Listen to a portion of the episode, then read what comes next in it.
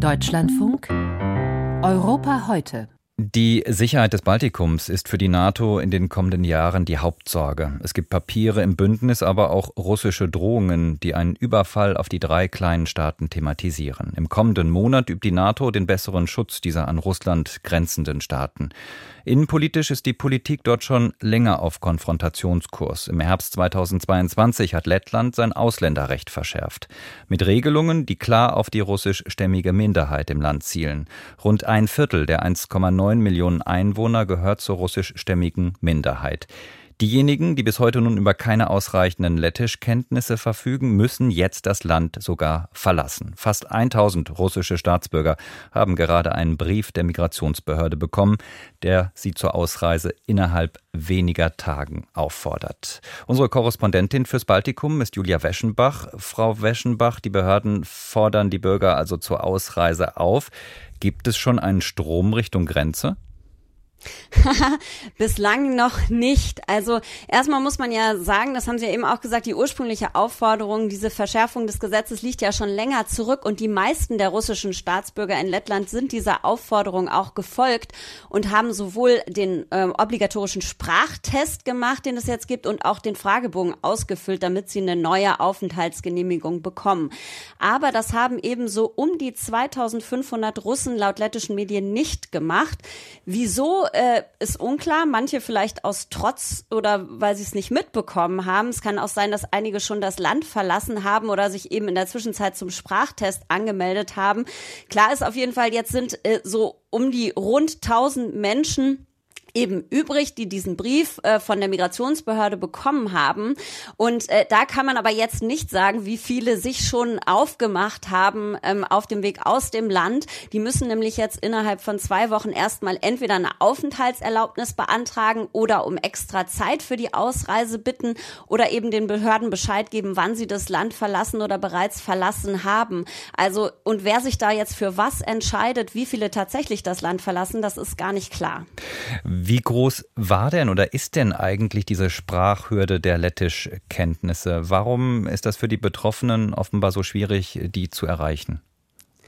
Ja, die ist ziemlich groß. Sie haben es eben gesagt, die ähm, russische Minderheit oder die russischsprachige Minderheit auch in Lettland ist sehr groß. Und im Osten von Lettland ist es gar nicht nötig, Lettisch zu können. Da sprechen die Menschen im Alltag weiter Russisch. Also da kann man völlig integriert sein, ohne ein Wort Lettisch zu sprechen. Und dieser Sprachtest war deshalb für viele ein riesiges Problem, vor allem für die älteren Menschen und die Leute, die jetzt ihr ganzes Leben lang in Lettland gelebt haben. Für die ist es natürlich ihre Heimat und die, obwohl sie nicht lettisch sprechen und die fühlen sich durch diese neuen Forderungen eben erniedrigt und in Frage gestellt. Lettland, äh, die lettische Regierung, die hat das Ausländerrecht ja im Zuge des Ukraine-Krieges verschärft, wenige Monate nach dem russischen Überfall auf die Ukraine. Welche konkreten Szenarien befürchten die Behörden denn? Die Behörden befürchten, dass Putin die russischsprachige Minderheit in Lettland als Vorwand nutzen könnte, gegen das Land vorzugehen. Ähm, man hat da natürlich auch ganz genau auf Russlands Argumentation in Bezug auf die Ukraine gehört, dass man nämlich dort der russischen Minderheit zu Hilfe komme. Und daraus haben die lettischen Behörden eine Bedrohung auch für das eigene Land abgeleitet.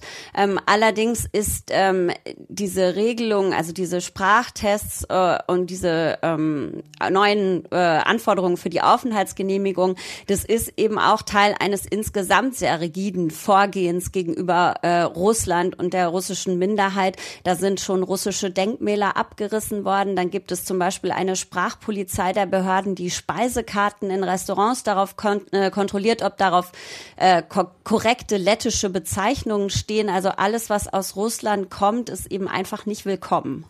Und wie reagiert Moskau auf diese neue Verschärfung? Also es sind ja immerhin russische Staatsbürger.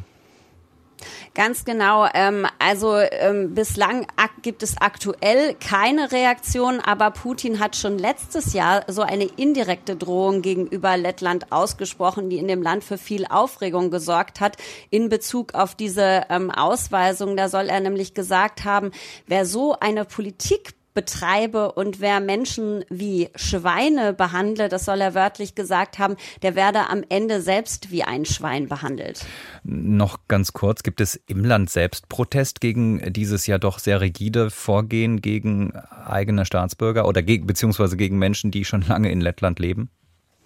Ja, die russische Community ist natürlich sehr kritisch. Ähm, also ähm, die Aktivisten, mit denen wir gesprochen haben, haben kritisiert, dass es mehr Misstrauen gegen sie gibt, dass ihr Leben schwieriger geworden ist, nicht zuletzt eben durch diesen Fragebogen, den sie ausfüllen müssen, um bleiben zu dürfen. Da wird zum Beispiel danach gefragt, wie sie zur Annexion der Krim stehen und sie müssen ihren Aufenthalt ganz, ganz genau belegen und diese Kontrolle erinnert viele an die Sowjetzeit. Einschätzungen zur Ausreiseaufforderung an hunderte Russen in Lettland waren das von unserer Korrespondentin Julia Weschenbach. Besten Dank.